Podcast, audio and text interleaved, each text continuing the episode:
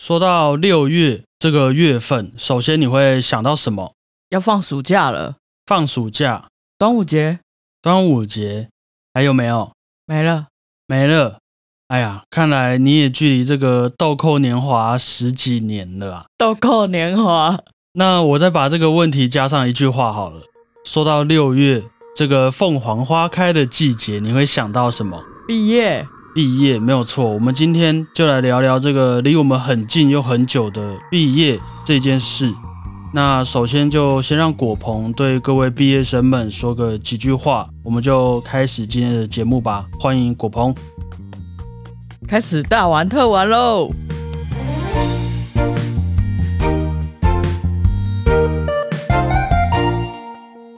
大家好，我是主持人小胖 Blue Tom。大家好，我是果鹏。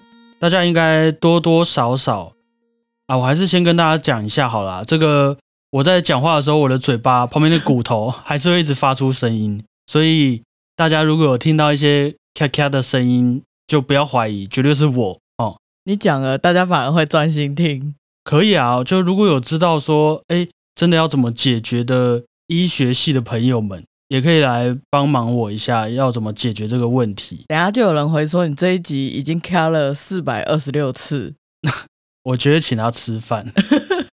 说到毕业典礼啊，我们大家应该都多多少少在这几十年的人生当中有过几次的毕业典礼。嗯，那我觉得我们就先来分享一下我们曾经的青春好了。我觉得这问题很难，你知道吗？怎么样？已经很久很久很久了。所以才值得分享嘛，对不对？我记得应该是国中的毕业典礼，因为那个时候都会流行签名在人家衣服上面，好像有这回事。然后那个时候就会形成一个谁衣服上面最多签名的，就是那种人气王。那你的衣服上面蛮多的，很多。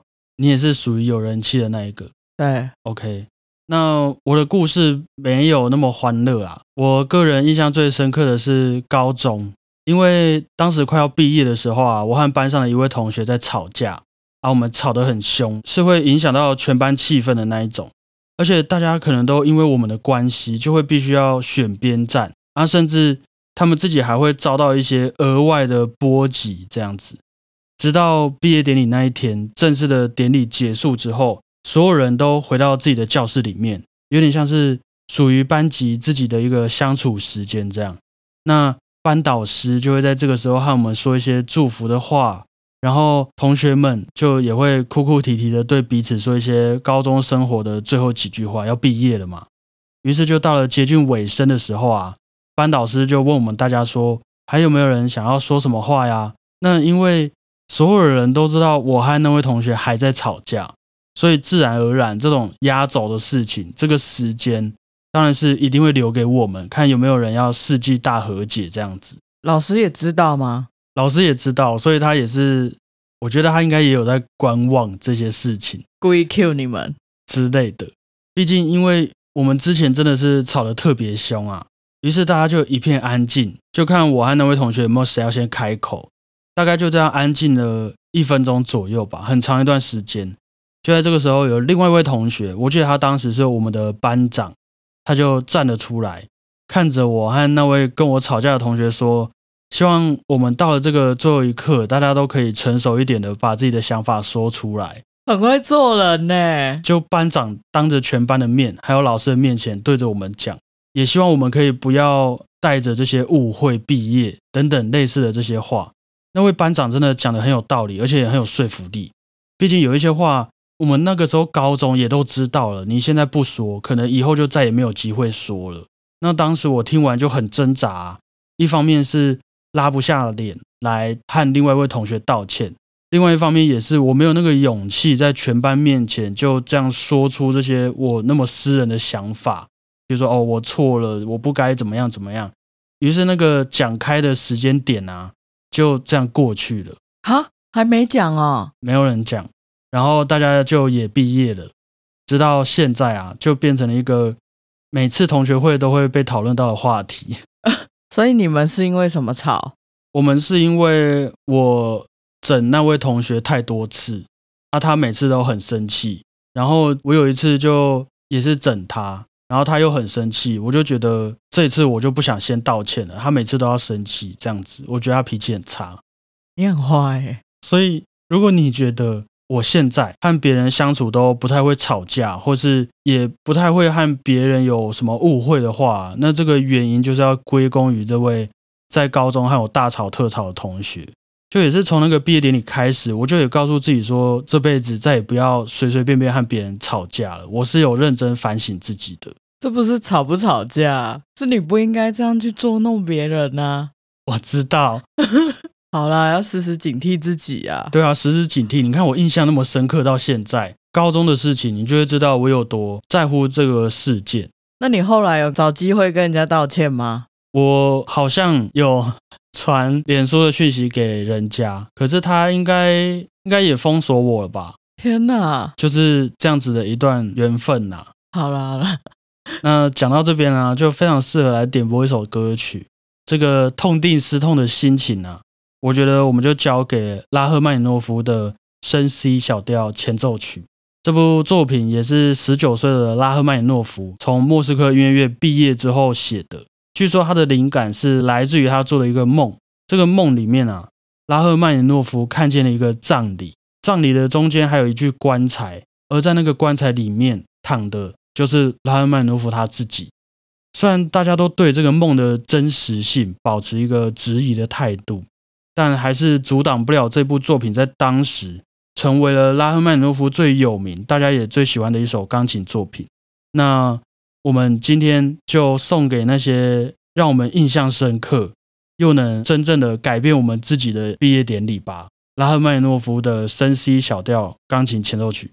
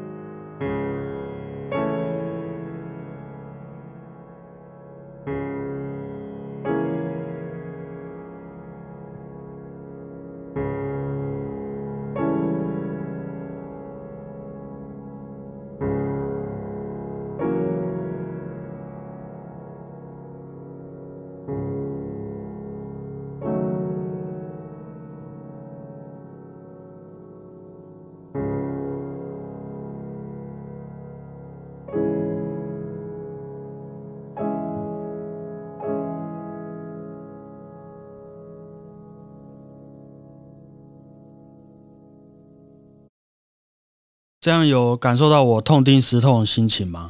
听起来很沉重。虽然你会觉得我那个时候很坏啊，不过至少我是一直都有认真把这件事情放在心上的。不要再让我看到你捉弄别人。好，我知道没有问题啊。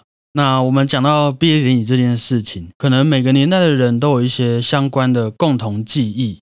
那像是我记得以前的毕业歌都会唱到光良的童话哦，我们不是哎，你们没有唱吗？我们没有哎，我们是唱五月天的《天使》吧？你就是我的天使哦。你们真的没有唱童话吗？没有，怎么会？你是什么时候唱童话？可能国小国中吧，我忘记了。我们是国中就唱天使了。那你记得你国小唱什么吗？国小好像也是光良的，但不是童话，不是童话，不是。好吧，那如果有人知道还有哪一首光良的歌会被拿来唱的话，可以 传讯息给我们。我是蛮好奇的。我以前一直不懂啊，我为什么毕业要很难过？你知道毕业典礼完，然后隔没几天大家又约出去玩了，那前几天在哭什么哭啊？就是哭一个，大家一起转换身份，然后对未来你也不能知道说你身边的人还会不会每天这样跟你一起上学的那个情怀啊？哦，对吗？你看我们每天礼拜一到礼拜五每天早上，对啊，一起上课，一起下课，然后一起放学，直到毕业典礼之后就没有这件事了，对啊，我觉得毕业典礼还是。多多少少会有一个仪式感存在啊，让大家好好的结束了这一天。哦，好像蛮有道理的。但是我们话说回来啊，这两年因为疫情的关系，其实就有许多的毕业生没有办法像我们一样一起经历这些和所有同学一起度过的毕业典礼。我记得从去年到今年，就几乎是一个没办法举办毕业典礼的状况。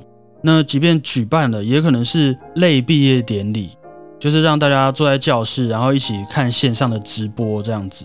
而且，即便就这样子举办好了，我这阵子也会看见我一些即将要毕业的学生和他同学们的合照，几乎所有人都是戴着口罩，只露出眼睛在拍照的，就跟我们以前的那些合照，大家那种青涩的脸庞就很不一样了。这样多年后，他们就没有办法看出。他们有长多不一样哎，可能还会搞混这个是谁，这个是谁？来猜哎，这个戴这个眼睛，这个口罩，我记得你以前都戴米老鼠的口罩。对啊，看着看着就真的觉得说感慨归感慨，但是一定要去访问他们一下，希望可以分享他们当事人的心情。于是我就分别去问了三位今年国中毕业的同学，他们对于自己。好好念书，念到一半，然后就突然遇到疫情，而且竟然还在疫情之中毕业，这件事情有什么样的感想？第一位就是我们的树懒同学，他说疫情之中毕业觉得很不好，虽然今年是采取半实体的毕业典礼措施，但还是没有现场毕业典礼来的正式的感觉，所以他觉得稍微有点无聊。那不知道能不能这样子安慰到你？不过。其实，在我印象中啊，在我们小时候，即便是实体的毕业典礼，还是有很大部分人是觉得很无聊的。对啊，我们就要坐在一排的铁椅上面，然后就听一堆人在台上演讲。对，然后他们上去领奖，也跟我们没有什么关系。对啊，没有得到奖的人很可怜呢。就我记得我以前分享过，我在毕业典礼国小毕业典礼那天得到了热心服务奖，我觉得这是最伤害到我的一件事情。所以，我希望素懒同学可以因为这样子感到不孤单哈。我们大家的曾经也都与你同在，但还是祝这位素懒同学毕业快乐啦。那下一位是吴伟雄同学，他说，国中开学的时候疫情就开始了，到了国二下学期还变成线上上课，啊，原本的实体课就没有很专心上课，变成了线上，就更没有在上课了。那他也很后悔当初没有更认真上课，不然他的成绩应该会再更好一点。所以他一入学就遇到疫情啊，差不多吧？你看这个疫情也是三年，对啊。那他们今年国三毕业啊，天哪，他就一直戴着口罩哎。Yes，他们国一、国二、国三都遇到疫情，代表在学校的活动都会因为疫情取消，或是要戴着口罩进行啊，好惨哦。魏雄同学还说啊。当时会考前，我们都在想，他们现在叫做会考。嗯，会考完之后，要在学校和朋友们一起做些什么事情，来当做毕业的一个小小留念。结果就一路停课，停到毕业典礼之前，甚至原本还有想要回去参加社团活动的，后来也就都没有办法了。但幸好他们没有跟上一届一样，去年是完全的线上毕业典礼，今年他们是半线上的毕业典礼，但一样也是没有什么毕业的感觉啦。只希望之后还能约出来，大家一起吃个饭，一定可以的啦，可以去更好玩的地方。你不要这样子。注意你的言行哦，但还是祝这位吴伟雄同学毕业快乐。希望你们毕业之后啊，也可以再跑回去学校，做完那些你们原本想要在学校留念的事情哦。像什么啊？我觉得什么都好，就记得不要破坏公物就好了。再来是我们最后一位尤佳丽同学，他说这次我们很不幸的在会考前遇到疫情爆发，很多学校都改成了线上上课，当然我们学校也包括在内。而且有不少会考生也直接受到了疫情的影响，我自己就是其中一位，在会考之前确诊了。但幸运的是，对考试并没有造成太大的影响。我们跟上一届的学长姐们不一样的是，突然在会考前遇到了疫情，就突然的停课，也造成了不少人的恐慌，甚至害怕自己确诊会影响发挥。但我想，也变成了大家人生中的一场考验。虽然很可惜的不能像往常一样考完会考在学校跟同学一起玩，也没办法和大家一起在礼堂唱毕业歌。不过学校还是举办了半实体的毕业典礼，虽然是各班在教室举行线上的毕业典礼，但这也是个很棒、很特别的体验。这位同学听起来功课很好，我有特别跟他们说这是一个很 free 的访问，我觉得他可能有给自己一些压力要。好好写这篇文章，感谢这位同学啊！我希望啊，如果明年疫情能够顺利趋缓的话，那在这个疫情底下的毕业典礼啊，也真的就是属于你们这一代的专属体验了。相信你们长大之后，如果再遇到什么紧急事件需要处理的话，我觉得他们应该也会处理的比现在的我们还要好啦。我觉得，毕竟他们从小就经历了这些紧急的变故嘛。也算是在风风雨雨当中成长的孩子们了啦。嗯，你们的心脏应该也都会比我们大颗很多。那就恭喜这位尤佳丽同学身体健康，顺利毕业哈！恭喜。那接着要点播给这些毕业生的一首歌曲，应该也是第一次在我们节目上出现的系列——舒曼的儿时情景里面的第七首，大家都非常熟悉的梦幻曲。希望用这个清澈的旋律啊，来当做我们节目送给你们的毕业歌。也希望不管遇到什么意外、什么变故，等你们长大之后回头看这些事情，它也还能是一个让你们回到青春记忆的一个毕业典礼哈。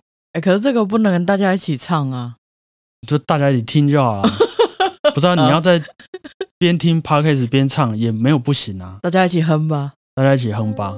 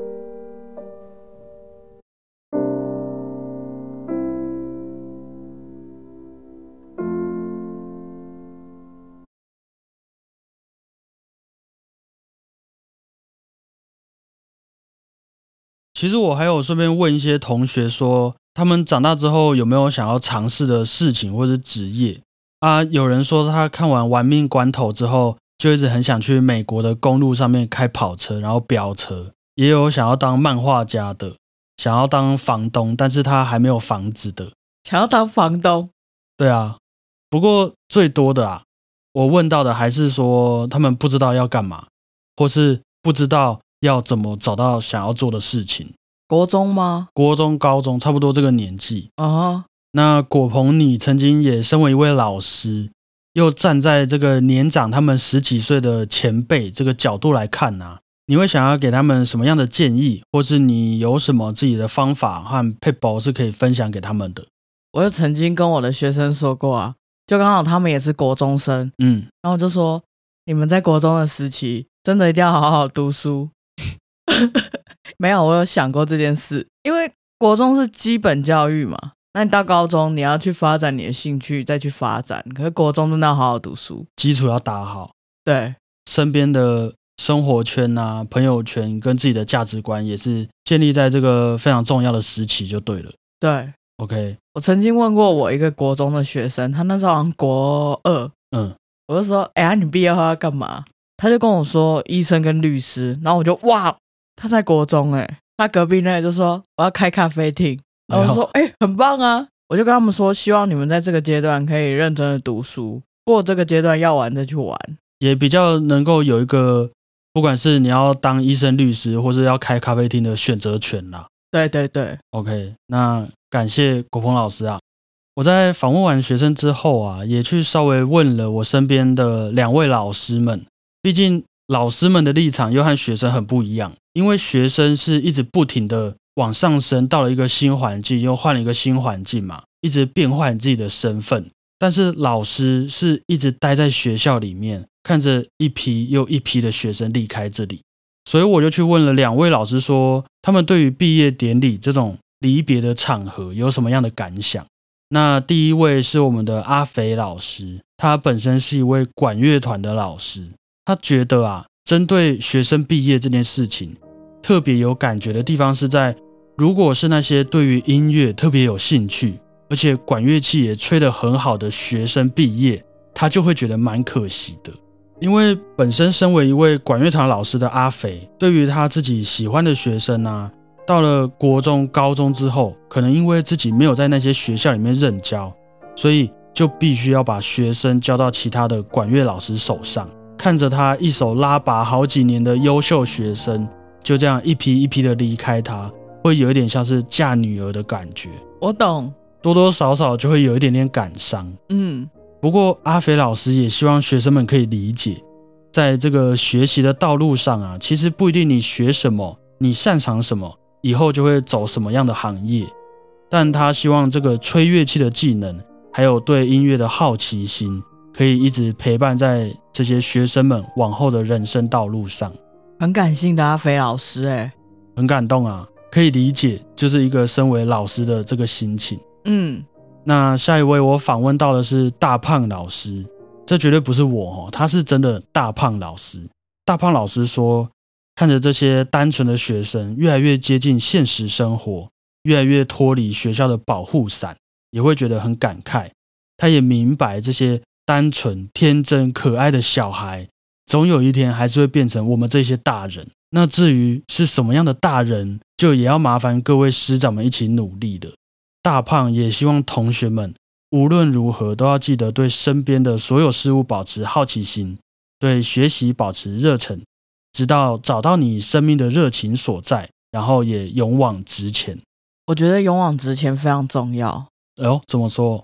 因为刚毕业，通常都会有一点彷徨，就像你说的，有很多人不知道自己要干嘛，有点踌躇。对，可是想要做什么就去做就对了。至少比起待在那边还有用啦，刷个经验啊，见见世面这样子。对啊，感觉这些老师们对学生说话都还是会有一种予以厚望的感觉啊。嗯，真的是长这么大，我们也才开始体会到当初老师的感受。哦，真的，自己当了老师才知道老师的辛苦。那最后还是再把时间交给我们的果鹏老师，还有没有想要对毕业生们说什么话呢？我觉得毕业之后一定会遇到很多出乎自己想象的事情，嗯哼，可是就是努力去接受，然后去面对，然后去克服它。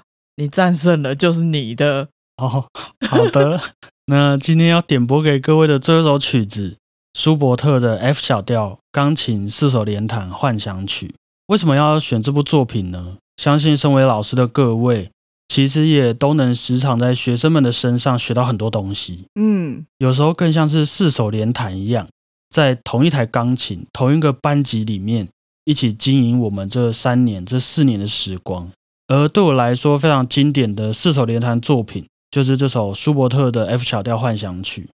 其实没有那么严重啦，单纯就是我觉得这首曲子很好听，就是我给他一个出现的理由，可以听起来应该还蛮合理的。而且我们今天聊了一整集的毕业典礼啊，聊了老师还有学生。舒伯特这位作曲家，他甚至连一些学习的本钱还有机会都没有多少，毕竟他非常穷的，只活了三十一年。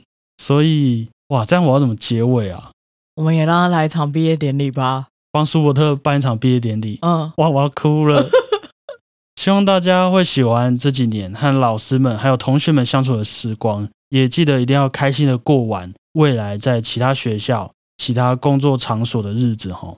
最后，我们就来好好欣赏舒伯特在他过世的那一年，为了纪念爱情创作的独一无二的作品《F 小调幻想曲》，来当做今天的结尾，帮各位还有舒伯特一起过一个线上的，也希望是有意义的毕业典礼啦。哦，谢谢大家，我是小胖不烫，谢谢大家，我是狗鹏老师，大家再会。毕业快乐，鹏程万里，好爽哦！步步高升。